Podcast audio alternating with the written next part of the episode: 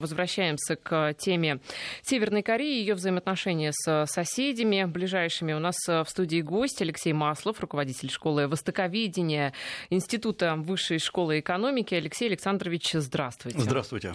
Ну, давайте вот, раз уж мы о Северной Корее заговорили и двигателях украинских, вы верите в эту историю? А, частично верю, конечно, но не факт, во-первых, что это Украина напрямую продавала, потому что э, речь идет, в общем, не о двигателях, а о компонентах. Я обратил внимание на другую совсем историю, абсолютно параллельную происходящей. Э, в начале этого года, в 2017 года, прошла информация, что Украина, Южмаш как раз в обход в России возобновил производство ракет «Зенит». Это, по сути дела, боковая, одна из боковых ракет носителей комплекса «Энергия», и э, партнером по этим ракетам «Зенит» выступала как раз американская корпорация. То есть э, сейчас на Южмаше э, больше присутствуют американцы, нежели русские. И вот поэтому я так обратил внимание, что американцы, вот хотя прошла эта информация, якобы украинские двигатели, но Америка как-то так тихо молчит и не объявляет санкции против Украины. Поэтому э, я не думаю, что здесь вот так все примитивно. Кто-то с Украины начал поставлять э, двигатели э, в, в Северную Корею. К тому же, в общем, это все не так просто технически сделать. Я обращу внимание, что доставка крупных двигателей, они контролируются. И поэтому, возможно, это сработал черный рынок, возможно, какие-то компоненты. То есть вот так вот обвинять, что Украина способствует развитию ядерной программы Кореи, ну, вряд ли тоже стоит. Ну, а что касается Китая, который сегодня присоединился к санкциям против э, Северной Кореи, э, насколько это ощутимый удар для э, страны, я имею в виду для Северной Кореи, вообще связи там какие вот у них? А, это отличный вопрос, потому что э, Китай... Потому что никто не знает ответ. Нет, потому что э, есть абсолютно два противоположных мнения. Китай долгое время говорил, у нас все схвачено, мы все контролируем. Да, э, Ким Чен Ын не очень симпатичный парень, но мы его контролируем, он предсказуемый. И вот оказалось, что э, никакой предсказуемости нет. Китай не контролирует, по крайней мере, то, что вы сейчас, мы сейчас можем видеть, это не является контролем. Э, все вышло из-под контроля Китая. Более того, между Китаем и Кореей всегда были такие немного неформальные связи. Китай пытался выступать как патрон, как старший товарищ, э, немножко хулиганистого, но все же неплохого сына в виде Северной Кореи. Так был и Ким, при Ким Чен Ире, и э, вообще практически при, всех Кимах. И Китай, я так понимаю, хотел воспроизвести ту же самую модель с Ким Чен Ыном. Но Ким Чен Ын сразу же выбил эту вот основу этой модели, когда расстрелял своего дядю, который генерала, который, собственно, отвечал за э, связи, за, не в том числе неформальные связи с Китаем, у которого были очень долгие, наработанные личные во многом связи с Китаем, и практически была уничтожена вся та команда в Северной Корее, которая осуществляла всю эту вот э, связь прямую и неформальную. Может, поэтому и расстреляли? Именно поэтому и расстреляли. Потому что сразу теперь э, может говорить, что э, и Ким Чен Ын заявлял, что Китай не имеет влияния на независимую Северную Корею. И вот, э, а это, по сути дела, такое громкое заявление, потому что Северная Корея очень зависит от Китая. Она зависит от поставок, прежде всего, топлива, бензина, мазута, а это, в общем, то, что называется, как есть топливо для всей экономики. Плюс к этому Китай является тем транзитером целого ряда северокорейской продукции являлся, который Северная Корея добывала. Это, прежде всего, все те продукты, на которые сейчас э, объявлены санкции. И к чему Китай присоединился? Это э, руда, э, Уголь еще в прошлом году Китай присоединился к этим санкциям. Это продукты, морепродукты, ну и это целый ряд редкоземельных металлов, которые Китай, собственно говоря, с большой радостью переправлял через себя, просто Китай хочет контролировать мировой рынок вот этих вот э, редкоземельных металлов. Но самое главное, что деньги, которые получались, частично концентрировались в банках Китая и лежали на корейских счетах или на счетах э, совместных фирм э, китайско-корейских. И все было очень хорошо вот до последнего времени. Потому что, конечно, просто так перевести деньги из Северной Кореи непросто. А из Китая, и тем более на подставную китайскую фирму, это было значительно все проще. И, скорее всего, даже не скорее всего, это очевидно, что Китай за вот последнее время выступал таким банкиром Северной Кореи. Оказалось, э, вот сейчас Китай блокирует эти счета, идет аудит этих счетов, проверяются, какие фирмы являются совместными или подставными. И это очень серьезный удар. То есть, с одной стороны, Китай не делает так, чтобы северокорейский народ жил плохо. Он не ограничивает поставки продовольствия он не ограничивает поставки самого необходимого сырья. А Северная Корея продукты покупала у Китая? Эм, покупала это хорошее слово. А в том плане, что это все шло по виде кредитов, товарного кредита, э, и часто никакой покупки в реальности, как мы понимаем, не было. Китай поставлял э, в Северную Корею по, по разным сведениям от 45 до 55% всей, э, всей продукции начиная от тушенки до... А, и была еще довольно большая категория продуктов, это мы назвали такие luxury продукты, Э, потому что в Северной Корее, не надо понять, что в Северной Корее голод, как часто думают, что там все умирают, там нет голода, там э, нету, конечно, никакой роскоши, и магазины не ломятся от э, колбас и сыров, но народ привык жить в такой в разумной бедности, и того голода, который был когда-то в конце 90-х, начале 2000-х годов из-за неурожаев, этого нет. И Северная Корея много сделала, чтобы отойти от этого рубежа, потому что э, были, развивались там новые культуры, э, и поставки, в общем, скажем, по рису, по сое, они нормальные в Корее. Но никакого разнообразия продуктов нет. Вот Китай создавал это разнообразие. Э, Причем там есть и даже черный рынок китайских товаров и продуктов питания. Э, от китайской, например, лапши быстрого приготовления, такой вкусный, ну, по корейским масштабам, до э, тушенки китайской, до э, колбас китайских. В общем, там сильно все это было. И Китай, Китай все это прекрасно знал, что это черный рынок. Но допускал это, пускай. Вот сейчас Китай начинает это перекрывать. А это удар по элите как раз, потому что понятно, что э, все эти продукты luxury не попадали в, в, к простому корейцу, они попадали к людям определенного образа жизни. Но что, неужели Северная Корея не может обеспечить свою элиту вот этими э, luxury- продуктами? Нет, потому что просто они технически не производятся в Северной Корее, и строить один завод для luxury- продуктов просто невыгодно. Потому что когда мы говорим о luxury продуктах, надо понять, что это вся линейка, вот она очень широкая. Это не только продукты питания, это, например, даже машины, это те же самые компьютеры. Ведь э, Северная Корея по, своим, по своему масштабу, что ли, живет сейчас где-то в 60-х годах, до, до компьютерной эпохи. В 60-х годах где? В 20 СССР, в Америке? Нет, в 60, нет, я думаю, что 60-е годы э, Китая. Угу. То есть идет культурная революция, в напомню, в Китае шла, то есть все идет на волне патриотического подъема, борьбы с врагами, обвинения всех э, во всем, страна осажденная крепость. Именно на этом э, держится, э, вот тогда держался авторитет Мао Цзэдуна, сейчас держится Ким Чен Ына, потому что должна быть сильная рука, которая защищает. Вообще вот эта вот неврастения такая, которая проявляется в эти периоды, она дает сразу лидеру возможность чувствовать себя сильным, угрожать, бряцать оружием, и вот в эти периоды лидер нужен. И тогда многие забывают о том, что, в общем, экономическое развитие Северной Кореи – это ненормальное. Оно не смертельно, но модель сама по себе, э, модель небывалая по мировым масштабам. То есть парадокс в том, что Северная Корея реализовала теоретическую модель, которую разрабатывалась Карлом Марксом она не была даже в том виде, вот как, э, как об писал, реализована не была даже до конца в Советском Союзе. Да и в Китае всегда были небольшие частные хозяйства, э, лишь в 60-х годах, 66-76 годы, вот когда началась в культурная революция, э, все вот эти теоретические модели полного обобществления, полного контроля над хозяйством, они дошли до циничного предела, то есть дальше уже двигаться было невозможно. Э, это такой большевизм в предельной своей стадии реализации. То есть частной собственности нет вообще? Э, вот сейчас формально ее нету.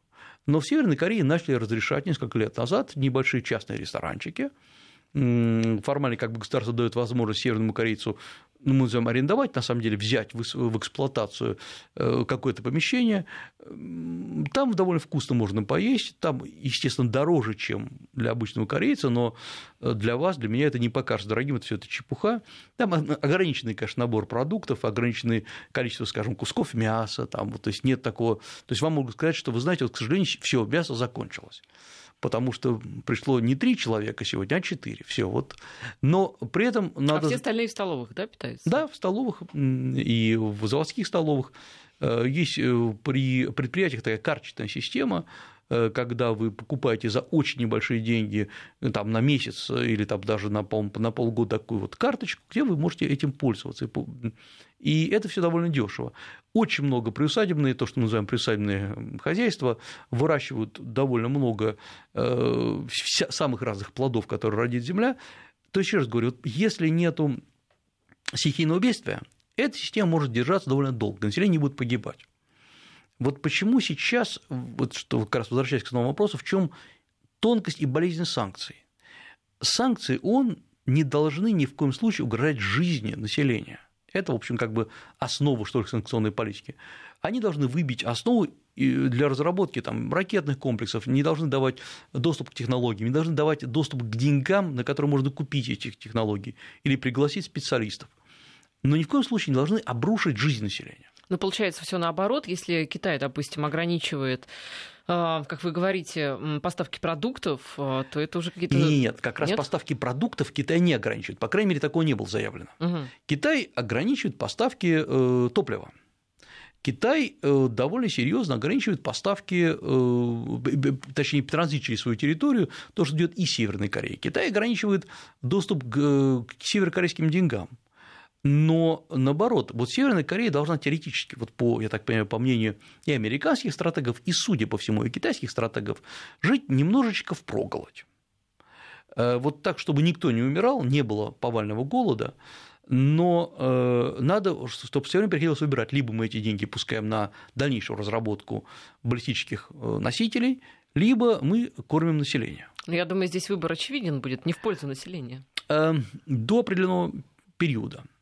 Потому что, конечно, может произойти такой ультралевацкий виток, когда скажут, как когда-то Мао Цзун говорил, э, у нас тогда было около миллиарда человек жило в Китае, сказал, он говорил, что да, 500 миллионов человек погибнет, но остальные 500 миллионов будут жить при коммунизме. Вот, то есть кем-то придется пожертвовать. А население Северной Кореи какое? 25 миллионов человек. Э, Южной Кореи 50 миллионов человек.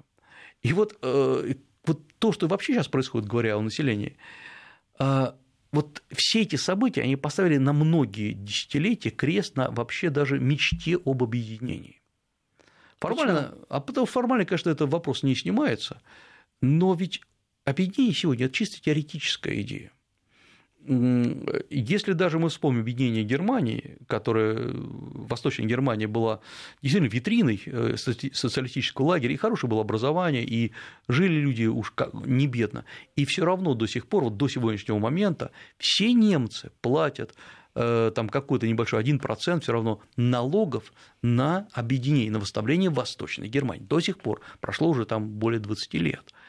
Э, а еще раз говорю, уровень образования был одинаковый, ну, почти одинаковый. Э, а вот если сейчас предположить в таком во сне, что две Кореи объединились, получается, что 25 миллионов человек, то есть треть от того, этого объединенного государства, э, практически не знают ни современных технологий, не может адаптироваться к современной жизни. Они и будут, по сути дела, могут использоваться только как дешевая рабочая сила – и э, при этом они должны, ну, как и полагать, пользоваться теми же самыми правами. Э, поэтому э, каков статус этих людей будет, очень сложно предсказать. И вот теперь представьте, хочет ли нынешнее руководство Северной Кореи объединение на таких условиях когда объединившись, они оказываются ниже по статусу. Вот это и есть в известной степени такая трагедия. И поэтому у Северной Кореи было очень простой выбор. Либо тихо продолжать вот так же опускаться вниз, быть критикуемым всеми, либо заявить о себе хоть как-то, вот как мальчишка разбивает окно, чтобы на него все посмотрели, чтобы красивая девочка на него обратил, обратил внимание. Вот Ким Чен Ын взял и разбил окно, и теперь на него все смотрят. Да, но ведь э, из разбитого окна-то дует теперь, и теперь, э, в общем-то, жизнь не, не так, э, скажем так, безопасна. Это один вопрос, но жизнь усложнилась сильно после того, как они начали бить эти окна, выпускать эти ракеты, еще и грозить ракетами в сторону не кого-нибудь, а, собственно говоря, США. Но вообще, мне кажется, вот только Северная Корея в современном мире может угрожать США. О. Только она. Это нужно действительно, знаете, юношеское безумство для такого поступка. Да, да, это, это правильно, потому что вот когда э, там, ты влюблен, ты готов полезть на своего обидчика, который там в пять раз сильнее тебя. Э, но парадокс, обратите внимание, в том, что страна, которая находится на уровне технологий, экономики, или на уровне середины 20 века, она заставила обратить на себя внимание весь мир. Э, у нас есть масса стран, которые находятся, ну, мягко говоря, в трагическом э, развитии в области экономики, при этом не являются странами уж совсем, так сказать, отсталыми. Э, я могу там перечислить Албания, много ли мы о ней слышим? Мало. Спросили любого человека, вот в Албании растет экономика или нет? Вам никто не скажет. Что там происходит? Кто президент? Спросите, кто, что там сейчас происходит, ну, например, в ряде стран Африки. Но зато все знают, кто такой Ким Чен Ын. Вот этот, это такая гигантская пиар-акция, к сожалению, за счет э, своего населения, она очень болезненно может отразиться. Но есть другой парадокс. Довольно много людей, в том числе и в России специалистов, э, считают, что Северная Корея поступает правильно. И вот это как раз правильно, это дает ощущение то, что они не одиноки. Ну, правильно, это, видимо, жажда реванша определенного за некие уступки, которые делают страны а, Америки. Та же Европа может сочувствовать Северной Корее, потому что Европа это слово поперек сказать не может. Санкции вводят, а Европа говорит есть, говорит да. А, ракетами там никто не угрожает Америке. Новости у нас. И затем вернемся в эфир. Я напоминаю, что у нас в студии Алексей Маслов, руководитель школы востоковедения а, Высшей школы экономики. Говорим о конфликте на Северокорейском полуострове. Алексей Маслов, руководитель школы востоковедения Высшей школы экономики у нас в студии. Алексей Александрович, ну, с Китаем и Северной Кореей более-менее понятно. То есть связи там вот самые тесные, да? Да, конечно. А, а что касается, допустим, Северной Кореи и КНДР, там есть какие-то и э, Юж, Южной Кореи, Северной Кореи. Нет, нет, Северной Кореи и США. А, и США. Да, есть ли там какие-то а, взаимодействия или их нет вообще, только санкционные? Нет, во-первых, на э, территории Северной Кореи есть очень небольшое количество американских предприятий. Э, и это было сделано намеренно, потому что э, вот еще до прихода Ким Чен Ына к власти разрабатывалась Китаем, разрабатывалась модель, что постепенно КНДР должна начать осуществление реформ по китайскому образцу. То есть очень не торопясь, постепенно вводить это рыночные условия и э, Китай в этом случае бы выступал таким ментором, который бы рассказывал, как надо делать, то есть чисто такая Дэн Сяопиновская модель. И вот в этот момент, э, будучи озабоченными очень тем, что КНДР просто подпадет под полное влияние Китая, э, Америка, Америка разместила там, постепенно начала размещать небольшие свои предприятия. В основном это текстильная промышленность, какие-то самые простые изготовления самых дешевых, там, по-моему, амортизаторы какие-то изготавливались. Вот. Но то есть связи вот эти сохранялись, они были. Но вопрос сразу э, возникает в другом. Пока я, по крайней мере, не слышу, чтобы США отзывало или закрывало эти заводы. Вообще э, и э, США, и Южная Корея пытались осуществить со своей стороны переход Северной Кореи к рыночной экономике. Это было сделано вот по-разному. То есть, с одной стороны, Китай предлагал, он говорил, давайте мы обучим ваших специалистов, давайте мы все покажем, как это делать, давайте мы рассчитаем вашу экономику как, таковую. А с другой стороны, США и Южная Корея говорили, давайте делать совместные предприятия, наши. Э, была даже открыта совместная зона северная южная корейская на территории Северной Кореи, приблизительно в 50, или не ошибаюсь, километрах от границы от вот разделенной, точнее, полосы, где работало около 50 тысяч э, северных корейцев и несколько десятков южнокорейских инженеров, ну и Южная Корея вкладывала. Сейчас это заморожено полностью. Э, Северная, Южная Корея также предлагала вместе с США эм, делать железную дорогу, и самое интересное, что эта железная дорога идет, она сильно существует, она проведена от э, Сеула, может быть, даже дальше, до разделительной полосы, Э, там есть станция, она поддерживается, вот она настоящая, вот можно завтра прямо поезд пустить, но э, после разделительной полосы демаркационной линии все, то есть дорога формально есть, но она такая в таком запущенном состоянии. А зачем она? А потому что Северная Корея все время, Южная Корея все время живет вот этой идеей, что вот сейчас поднимется шлагбаум, и все, вот уже дорога есть, люди будут ездить, общаться, Э, Южная Корея действительно на бытовом уровне живет мечтой об объединении. И, может быть, нам вот отсюда очень там сложно понять, Э, вот попробуйте посмотреть на карты и увидеть, что это очень маленькая территория, Южная и Северная Корея. Это вам не масштабы России, не масштабы США, не ну, Китая. Ну, 75 миллионов человек. 75 миллионов человек. Ну, это как э, ну, Франция, полторы Украины. Полторы Украины, да. да. Э, что было понятно, до, от демаркационной линии до Сеула около 40, там 42, что ли, километра. Ну, условно говоря, как от э, Белгорода до Харькова. Вот, да, абсолютно да. правильно. Это, это все очень близко. Человек сел на машину и не Раз, торопясь... Разные страны, а 50 километров. Да. И вот э, в этом и опасность, потому что да какие там баллистические ракеты? Артиллерийским залпом можно накрыть Сеул. Вот с одной стороны. С другой стороны, э, Южная Корея, вот вынесла ближе к границе э, деревни, вот есть там специальная деревня, э, как раз она формально подпадает в эту под демаркационную линию, там живет она 2 километра с каждой стороны границы, разделительная полоса ДМЗ, то, что называется демилитаризованная зона. Там есть южнокорейская деревня, она, там живет 200 семей, э, вы можете там, ну, точнее, вы не можете туда приехать, там надо брать специальное разрешение, но там идет хозяйство, там свои ресторанчики, э, свои, свой, свой, кафетерий, все очень кафетерий так называется, ресторан называется ДМЗ, такой там все живет этим. А на той стороне тоже есть э, северокорейская деревня. Это абсолютная э, выгородка, то есть там нет людей, дома есть, так как, как в фильме «Сталкер». Э, и э, потому что до приблизительно 2013 года вот происходило сближение, оно очень сложное было, не быстрое, но сближение происходило. А сейчас все это вот заброшено, заброшено и заблокировано. И Южная Корея, которая, безусловно, поддерживается США, она находится в очень сложном положении. Южная Корея не хотела бы быть агрессивной по отношению к Северной Корее, потому что там скорее идея братства, а не идея войны. А США толкает на войну. И э, вот это э, сразу тогда очень сложный выбор перед странами. Во-первых, перед Китаем. Я напомню, что Китай участвовал в Корейской войне 50-х годов. Китайские добровольцы воевали, более того, погиб сын Мао Цзэдуна там, э, руководил операцией страны Китая один из марш... 10 маршалов КНР Пен Дэхуай, абсолютно такой легендарный маршал, и э, разделительный договор, вот точнее, вы знаете, что между э, Северной и Южной Кореей нет мирного договора, есть только договор о прекращении огня. Вот этот договор подписывался при участии американцев и китайцев, вот именно в том месте, где сегодня проходит разделительная полоса. И вот если сейчас, не дай бог, начнутся хоть какие-то военные действия, даже в малом, в локальном масштабе, очень сложный выбор у Китая. Вот впишется он за Северную Корею или нет. Северная Корея всегда была уверена, что у нее есть вот такое жесткое, жесткое прикрытие, это Китай и в известной степени Россия. Но сейчас Северная Корея нарушила ну, все, судя по всему, правила жизни.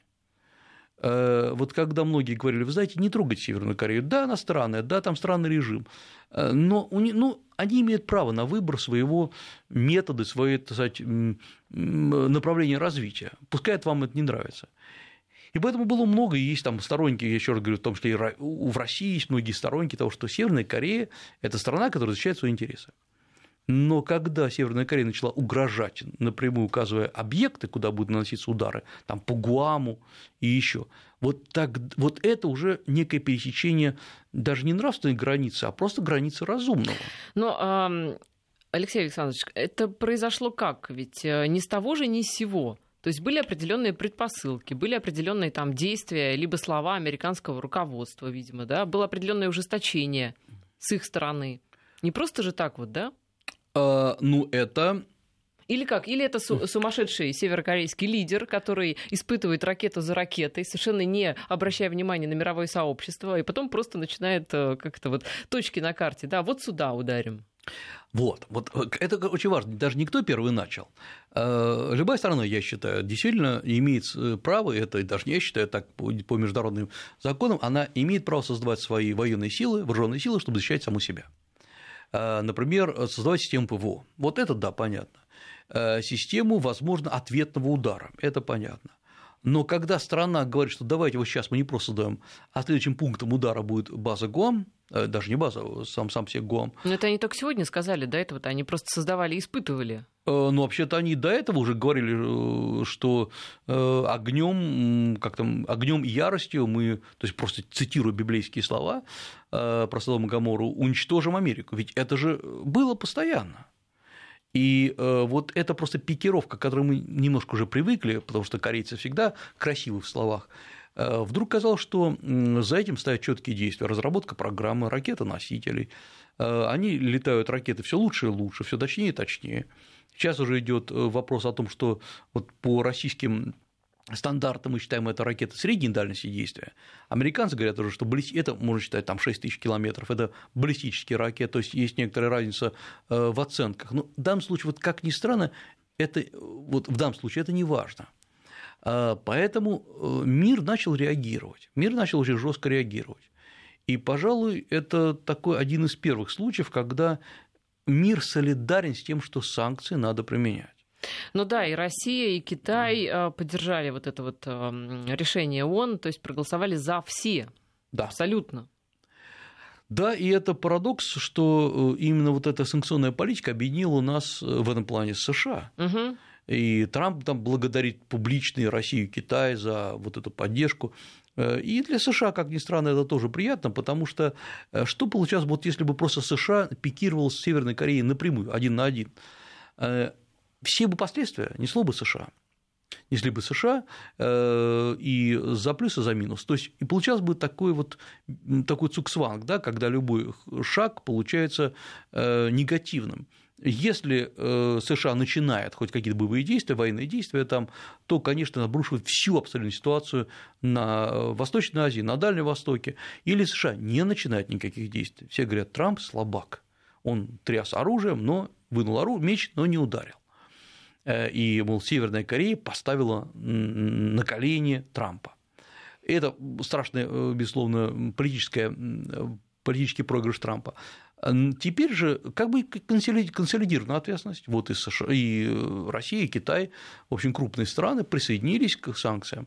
И есть и другая сторона вопроса. Посмотрите, вот я сегодня посмотрел, рейтинг Трампа немножечко вырос.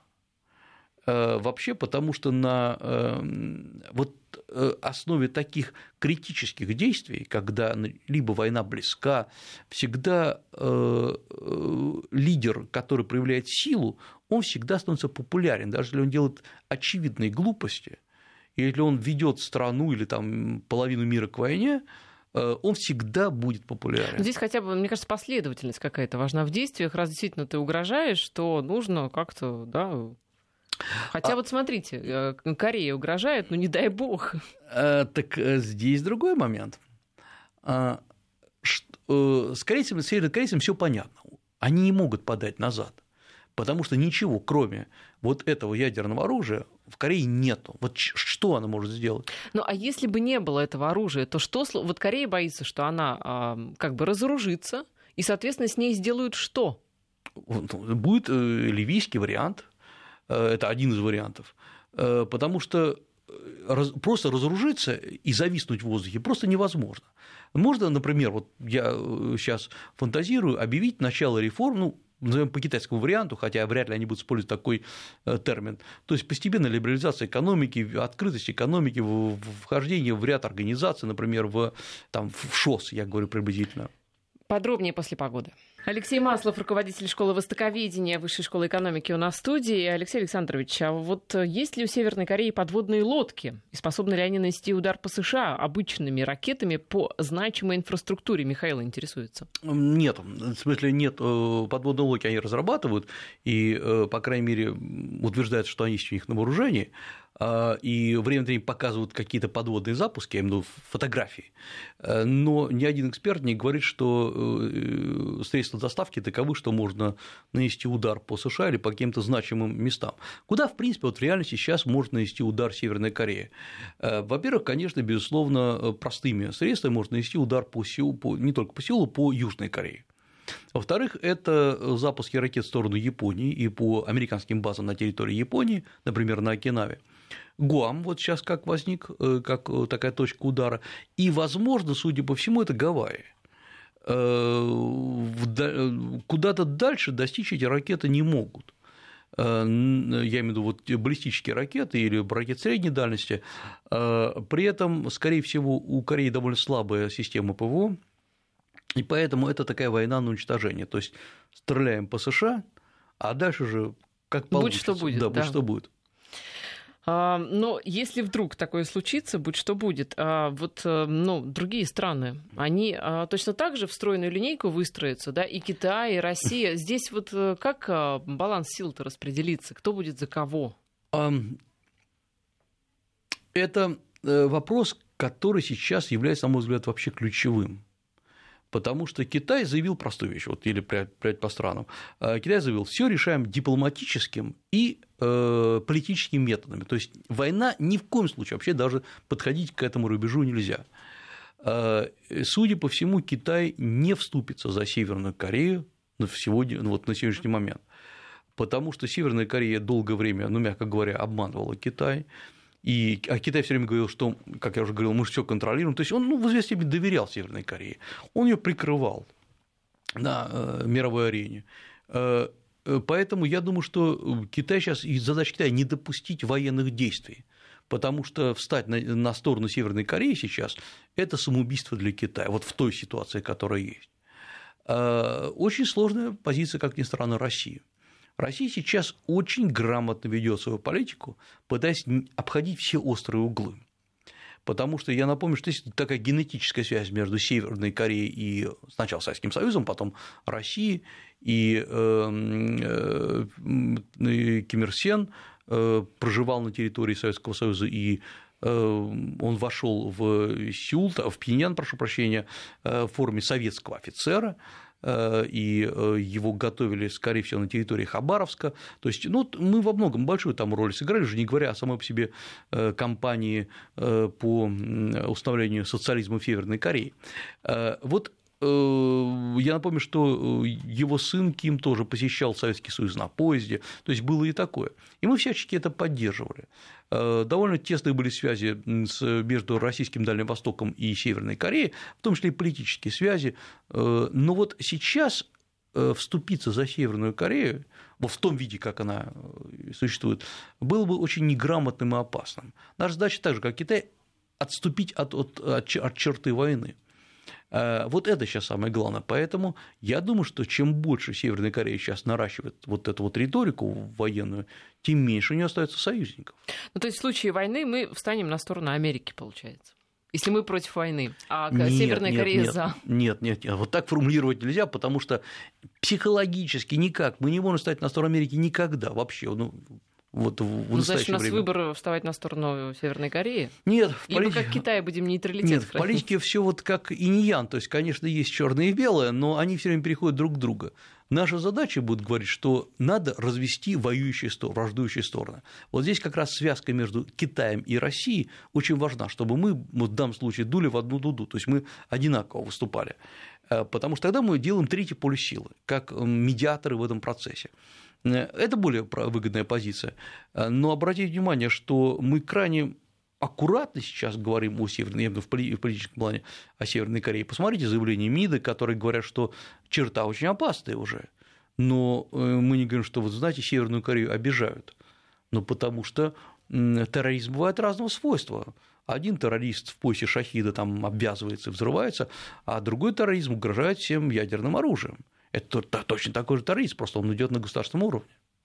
Но вот вы говорите, что военный сценарий не выгоден ни России, ни Китаю, но при этом США говорят как раз э, в том числе, что э, его-то и не исключают, ведь они могли просто как бы, да, заявлять о том, что э, ну вот успокойтесь, товарищи, да, северные корейцы. Так нет, они говорят, мы не исключаем этот военный сценарий. А, они говорят немного, они, они не исключают, более того, идут все время такие якобы утечки информации о том, что они рассматривают вопрос и о физическом уничтожении лидера Кореи и внутреннем перевороте, то есть вот прям вот э, это, это действительно утечки информации, чтобы показать, что мы готовимся.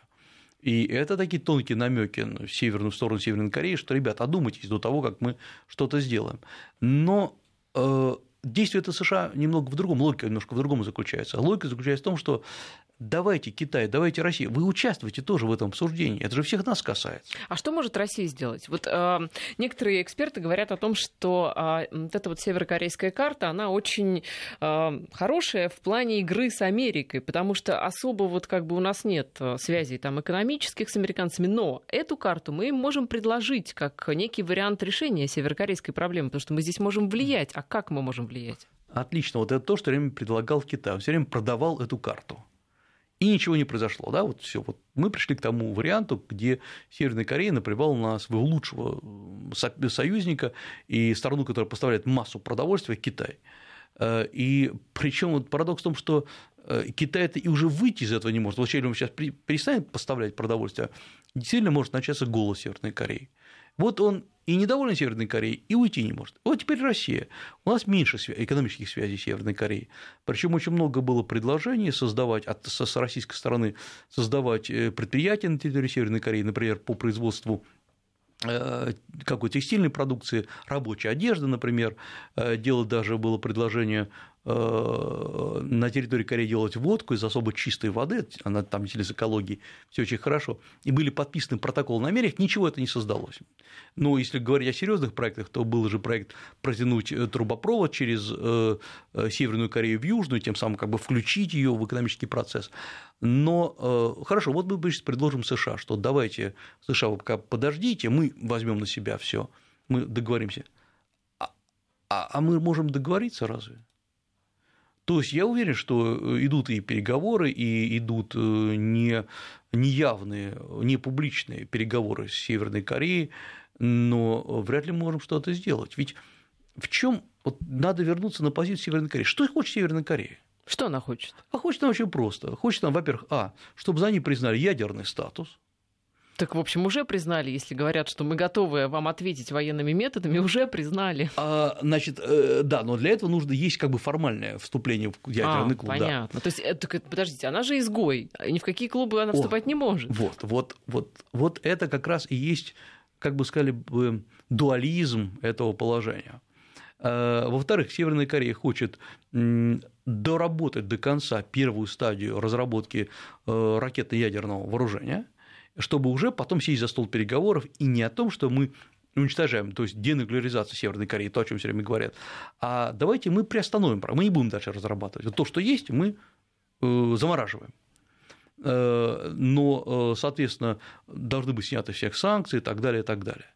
Потому что тогда Ким Чен, Ир, Ким Чен Ын выступает как победитель ситуации. Он сумел снять санкции, он угрожал всему миру, поставил всех на колени, санкции были сняты. Потому что ведь э, надо понимать, что и он не может отступить назад. Ну и, наконец, э, сейчас, кроме ядерного оружия, у Северной Кореи ничего за душой нет. Никакого козыря в переговорном процессе. Северная Корея не играет никакой роли в мировой экономике, никакой роли в мировой политике, вообще ни в чем не играет. Вокруг Северной Кореи нет никакой коалиции стран. Нету стран, которые говорят, все, мы пойдем за Северную Корею и погибнем за нее, не трогайте ее. Поэтому ни, вот пока нету ничего, она и за стол переговоров не может садиться. А стол переговоров он может сесть тогда, когда запустит очень неторопливо экономические реформы вместе с ядерным вооружением сохраняя, поднимет хоть немножко свою экономику и скажет, ну вот мы теперь готовы говорить. Э, конечно, я считаю, что хорошо бы нагрузить Северную Корею э, некими международными обязательствами и заставить ее эти международные обязательства выполнять, в том числе, например, участие в международных организациях, подписание ряда конвенций. Ну, собственно говоря, вот есть вот эта международная структура, архитектура этого мира, она является сдерживающей. Чем больше Северную Корею изолируем, тем меньше возможностей хоть как-то с ней договориться. Но, как показала практика, собственно, в то, во что уперся Трамп, а ничего не действует. Пока Северная Корея не закончит свою ядерную программу, не завершит ядерную программу до какого-то уровня, э, ничего не произойдет. Вспомните э, грустный в данном случае пример Саддама Хусейна, которого обвиняли в разработке химического всякого остального оружия, и он открыл, он допустил наблюдателей, он, пока он открыл все свои склады, ему говорили, нет, там все равно что-то есть. И чем ну, я думаю, если Ким Чен, э, я думаю, руководство помнит. Конечно, конечно, помнит. Никого никуда не пустят. Вот, потому что э, на этом как раз и заключается, что ли, прецедентность мировой практики. в Сирии, в Ливии отказались от разработки ядерного оружия. Что сейчас там творится, мы видим, просто полный кошмар. И Ирак грохнулся с высоты и был, по сути дела, оккупирован американцами. Поэтому с каждый руководитель сейчас думает, а, вот это может быть со мной. Вот поэтому нужны новые нестандартные методы переговоров. Просто угрозы сейчас ничего не добьешься. У нас меньше минуты. Какие нестандартные методы есть у вас? Э, главный нестандартный метод – это прямые личные связи с Ким Чен Ыном и э, обещание ему всяческой поддержки в обмен действительно на тотальное прекращение разработки оружия.